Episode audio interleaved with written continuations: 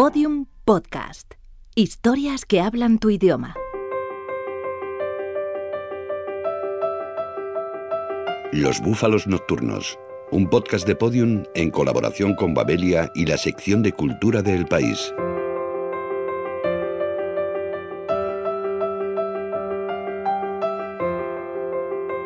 El amor es poliédrico, multiforme, diverso y libre. No entiende de edades, de sexos, de números. Amar es una aventura apasionante en la que se pueden recorrer caminos inexplorados, llenos de obstáculos, pero también de hallazgos sobrecogedores y felices. Hoy caminaremos, de la mano de Luis G. Martín, por un sendero de autoexploración, de conocimiento y aceptación, el descubrimiento de la diversidad del amor. Soy Luis G. Martín y acabo de publicar El amor del revés en la editorial Anagrama. Aquella época ni siquiera sabía que entre dos hombres o entre dos niños pudiera haber amor. Los tratos degenerados y sucios que al parecer se daban entre personas del mismo sexo eran de naturaleza carnal, deshonestos, inducidos, en el mejor de los casos, por las potencias vegetativas que compartimos con las bestias, o en una hipótesis más desalentadora, por Mefistófeles. Creo que es un libro sobre todo de amor. He sido siempre un romántico en el sentido literario y creo que en, en, buena medida en el sentido vital, personal. Realmente aquí cuento más que nada las idas y venidas de mis búsquedas sentimentales que estaban siempre relacionadas con hombres. Antes que descubrir el placer o la atracción del sexo, descubrí eso que llamamos amor, que, que es algo impreciso, pero que quiere decir que quieres compartir la vida junto a alguien. En la librería de aquel pueblo de veraneantes y letrados encontré una edición de La realidad y el deseo de Luis Cernuda. La compré inmediatamente y fui leyéndola con asombro durante aquellos días. ¿Cómo era posible que aquel poeta, que en aquella época era tenido por menor en el reino de su generación literaria, pudiera llegar a conmoverme como no lo habían hecho los emperadores Federico García Lorca, Rafael Alberti o Vicente Alexandre? Escribir la homosexualidad con el escritor Luis G. Martín, el editor de Dos Bigotes Gonzalo Izquierdo y Mili Hernández de la librería Bercana.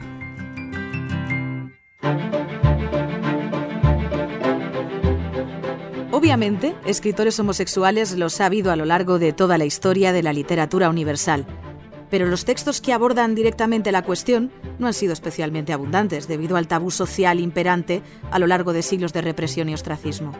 Esta situación comenzó a cambiar en las últimas décadas del siglo XX, conforme los derechos de gays, lesbianas y transexuales se iban afianzando. Hoy día, la literatura sobre la homosexualidad goza de una relativa buena salud, aunque con una clara preponderancia de la narrativa sobre el ensayo, como diagnostica la propietaria de la librería Bercana de Madrid, y responsable de la editorial Egales, Mili Hernández. Narrativa quizá gana un poquito más el ensayo. El ensayo es más complicado, es más complejo. El problema que tenemos ahora es que muchos ensayistas, muchos han dejado de escribir porque hacer una investigación de cuatro años, escribir 800 páginas para luego verlo pirateado al mes de salir, pues a muchos sí que les ha tocado la fibra. ¿eh? Entonces, el ensayo se está haciendo. El ensayo se hace, pero la narrativa, es verdad que la narrativa le, le lleva un poquito de ventaja. Autores como Jean Genet, Virginia Woolf, André Gide, Gertrude Einstein o William Burroughs abrieron camino con obras donde se abordaba la homosexualidad, a veces abiertamente, como Genet, y en ocasiones de forma menos evidente, caso de algunas novelas de Virginia Woolf. Mirar la vida a la cara. Siempre hay que mirarla a la cara. Y conocerla por lo que es. Así podrás conocerla, quererla por lo que es y luego guardarla dentro.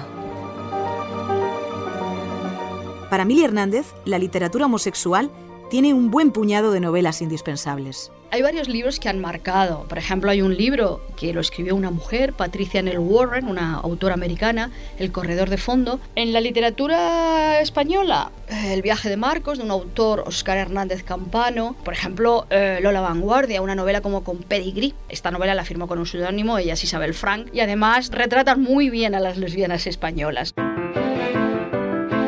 Al éxito y difusión de libros de temática LGTB ha contribuido de forma importante la proliferación de pequeñas editoriales consagradas a dar a conocer al público este tipo de literatura.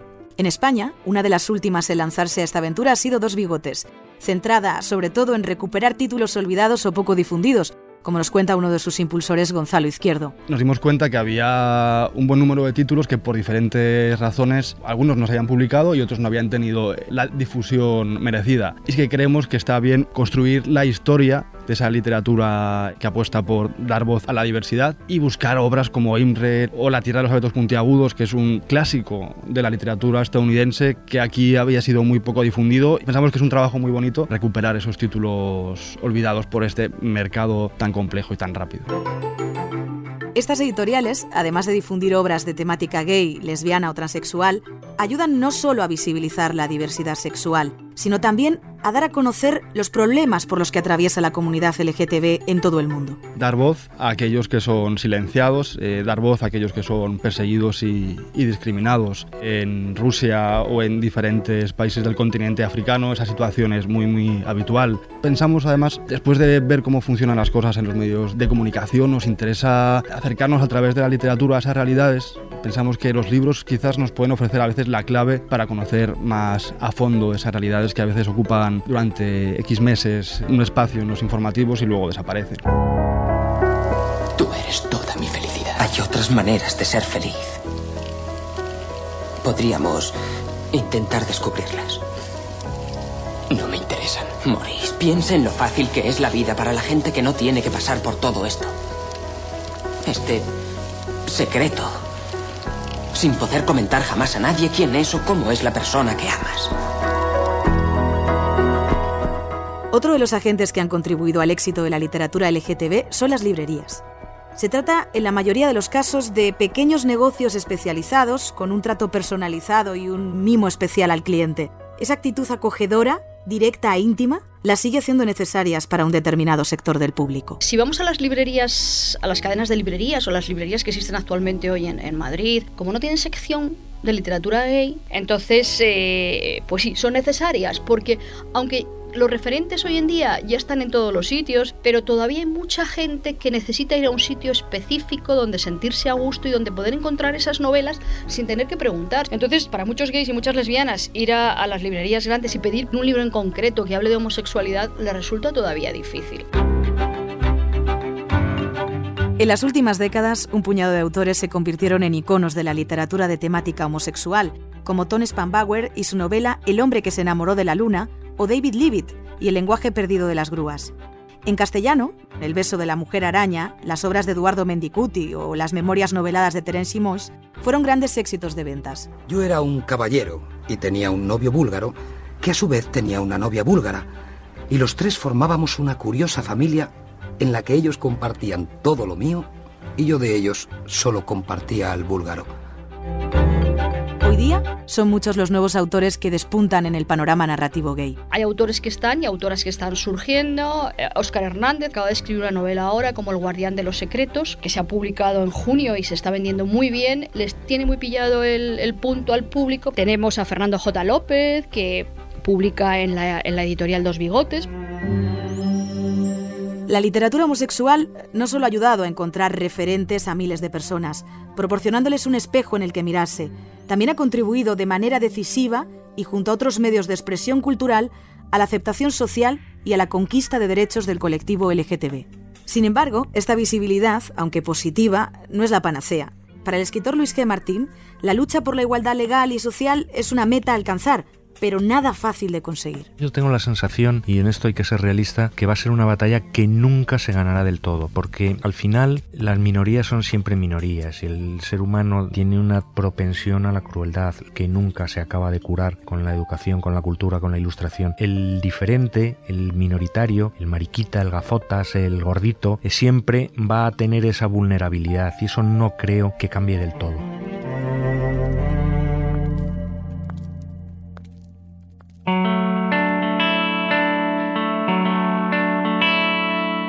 1982 y 1983 fueron los años del espanto. Los afanes de la reeducación sexual me envenenaron. Viví en mundo de espectros, de delirios, y todos mis empeños se volvieron frágiles o alucinatorios. La banda sonora de Stranger Things y el regreso a la música de los 80, con el periodista Íñigo López Palacios.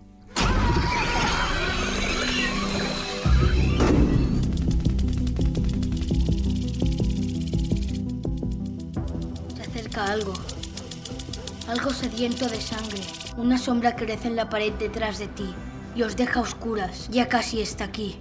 Ay, la leche. Como sea el Demogorgon, estamos jodidos. Que no es el Demogorgon. ¡El Demogorgon! Estamos bien jodidos. ¡Uy, te toca actuar! No lo sé. Lanza una bola de fuego. Tendría que sacar un 13 más. Lanza el hechizo de Las 13 horas de música incidental fueron compuestas por Kyle Dixon y Michael Stein. Survive.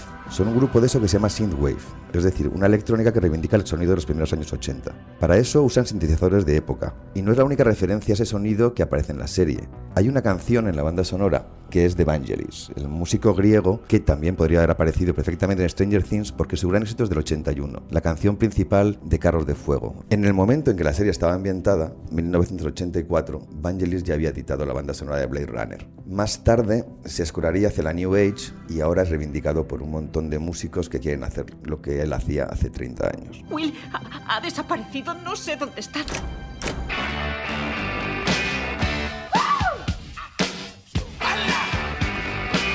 Darling, you got to let me know. Should I stay or should I go?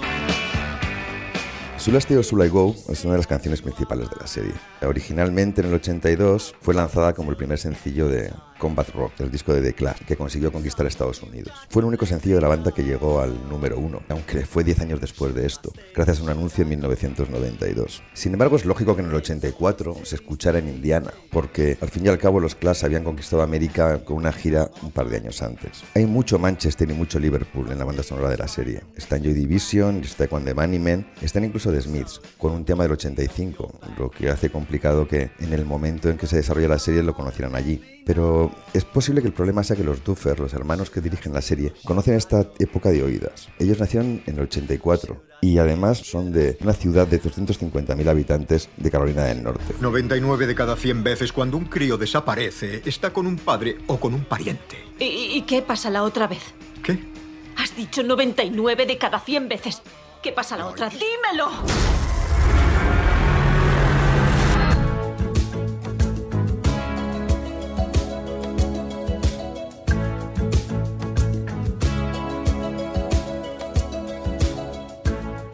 Lo que escuchan los guapos de la serie es la radio, y en la radio en aquella época sonaba mucho AOR, rock para adultos. Hay dos canciones que están en la serie que pertenecen a este sector de la música. Uno es una canción de Foreigner y otra es África, de Totó.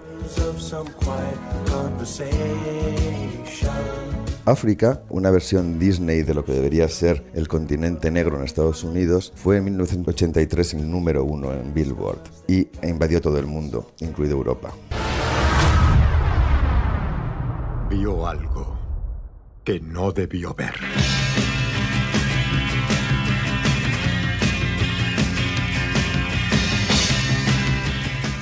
En la banda sonora hay otro tipo de canciones que podemos situar en medio del punk y de la zona más oscura inglesa. Una de ellas es I'm With You, de una banda británica que se llama Mother English. Mother English es uno de esos que llaman One Hit Wonders, una banda de un solo éxito. Y fue este. Y no fue en su Inglaterra natal, sino que fue en Estados Unidos. En 1982 esta canción vendió 500.000 copias allí. Ellos, pensando que su futuro estaba en América, se mudaron y nunca consiguieron reeditar aquel éxito. Es una situación que les ocurrió a muchas bandas de la New Wave. La New Wave fue un estilo que se definió por tener muchos grupos que tuvieron una gran canción que luego desaparecieron. Hemos cerrado esta zona. ¿Salió de aquí? Sí. ¿Y la niña? No puede haber ido muy lejos. Encuéntrala. En el capítulo 2 de Stranger Things suena Heathe Safe of Winter, una canción de Simon Garfunkel en versión de las Bangles. Las Bangers grabaron esta canción en 1987 y la incluyeron en la banda sonora de Les Dancero, una película que estaba inspirada en una novela de Bret Easton Ellis. Pero bueno, podemos tolerar este pequeño anacronismo porque al fin y al cabo llevaban ensayándolo y tocándolo en directo desde el 82.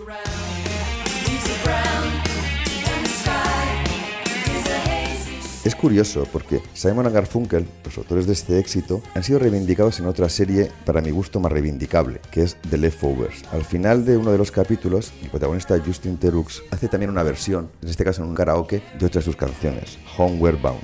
Les recomiendo que la vean.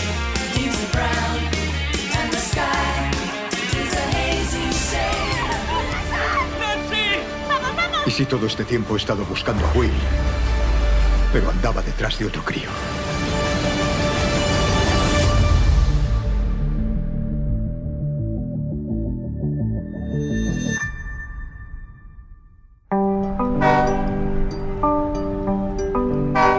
Todos los viajes, como dice la cantinela, son viajes interiores. Se atraviesan países, se cruzan océanos, se camina por las ciudades extranjeras, se admira su arquitectura, pero el único trayecto verdadero es el que se recorre durante este tiempo en la propia conciencia. Babelia por dentro. Divulgar el arte de la arquitectura con la periodista Anachu Zabalbeascoa. Generalmente intento conservar la mirada de un lector o de una lectora me fijo en lo que creo que puede interesar, que puede decir algo a los arquitectos, por un lado, que son los lectores seguros, pero también a mi madre, digamos, a, los lectores que me gustaría que mm, disfrutaran de la arquitectura y que la arquitectura les ayudara a ver el mundo de una manera más amplia y más rica. Hemos notado que tenemos nuevos lectores interesados por otro tipo de contenidos, por contenidos más útiles, contenidos más reales. Lo antiguo, es decir, las estrellas arquitectónicas, lo que piensan los grandes, como siempre, pues tiene su interés. En primer lugar, porque tampoco hay que demonizar. Los grandes, en general, son grandes por algo. Entonces está bien escucharlos y está bien pues, reflejar eso en el periódico. Sin embargo, el hecho de concentrarse solo en los grandes monumentos nos hacía perder de vista lo que realmente importa, es decir, lo que afecta afecta la vida de las personas, lo que pasa en, en las ciudades. La arquitectura ha estado bastante separada del grueso de la sociedad. La gente, cuando vamos a ver una ciudad, en realidad, lo llamemos arquitectura o no, siempre vemos arquitectura. Y la arquitectura tiene esa capacidad, la histórica, de reflejar todas las bellas artes. La arquitectura moderna tiene la capacidad de reflejar de nuevo los valores de una sociedad. Con lo cual, visitar arquitectura no es solo visitar espacios y tener experiencias estéticas, es tener un resumen de una idea del mundo. Lo que estamos intentando desde hace, yo creo que ya una década en el periódico, es reflejar cómo la arquitectura puede salir del 4% que se considera arquitectura frente al 100% que sería la construcción. Lo que estamos buscando, lo que busca una generación actual de arquitectos es sacar la arquitectura de ese 4% y extenderla lo máximo posible en todo lo que es construcción. Entender que toda construcción puede ser arquitectura.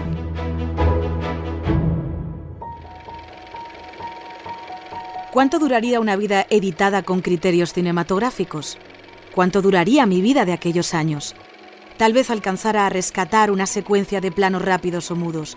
El rostro de alguno de esos chicos a los que amé, mi propia imagen leyendo embebidamente a Dostoyevsky o a Cortázar. Me pilla usted explorando mi identidad sexual, pero, pase, póngase cómodo y bienvenido a Biblioterapia. Accediendo. Paciente, Juan Mayorga, dramaturgo. Accediendo al cuestionario.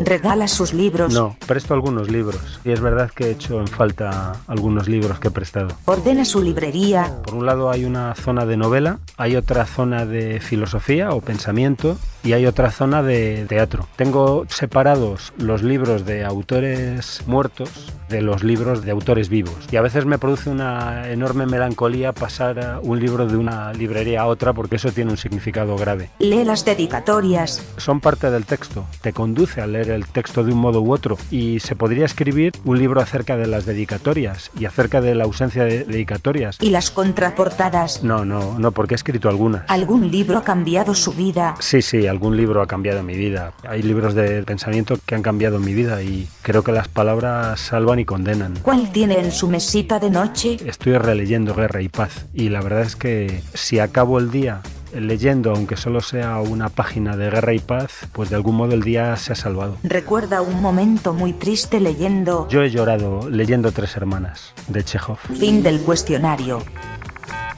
Vuelva cuando quiera. Por cierto, si conoce a alguna androide femenina, ¿podría presentármela?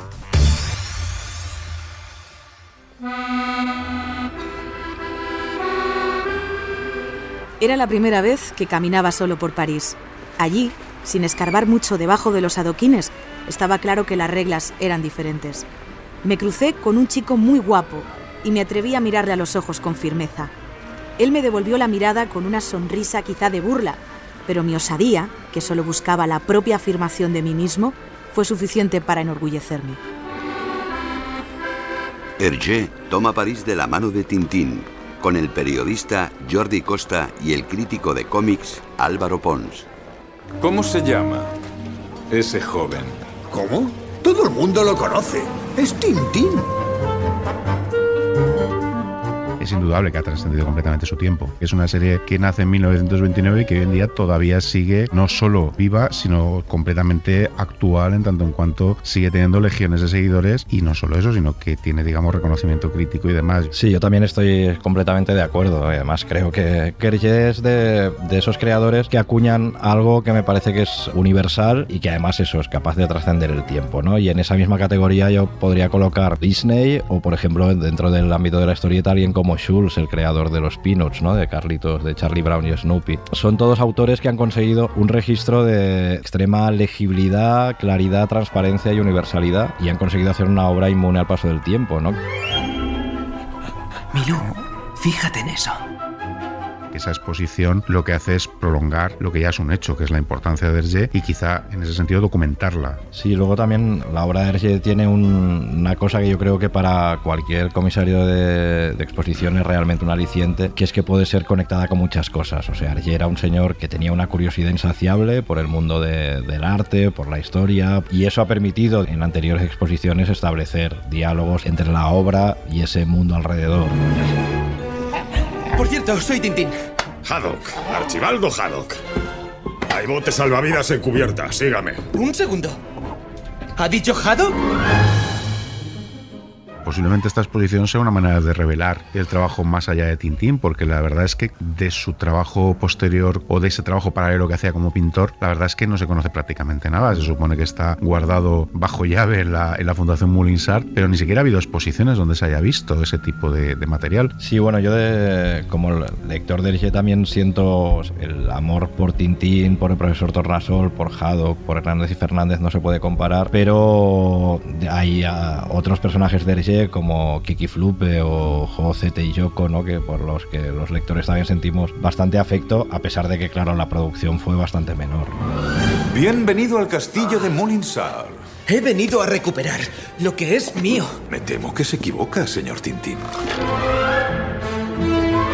Sobrevalorado. Es una obra de arte fundamental del siglo XX. En ese sentido se tiene que valorar al mismo nivel que cualquier otra obra de arte del siglo XX a los precios a los que se mueven. Y muchas veces pasa, o sea que a veces los que somos lectores de historieta y aficionados, si alguna vez hemos tenido algo de dinero, hemos tenido la, debilidad o la curiosidad de pasarte al coleccionismo de originales. Y, y, a mí hay veces que con algún original en la mano que me ha resultado asequible, de repente me ha parecido injusto que me fuera asequible, ¿no? O sea, porque digo, una cosa, una página tan bella de Koi no puede ser que esté a mi alcance, ¿no? Me llamo Fernández. Y yo Hernández.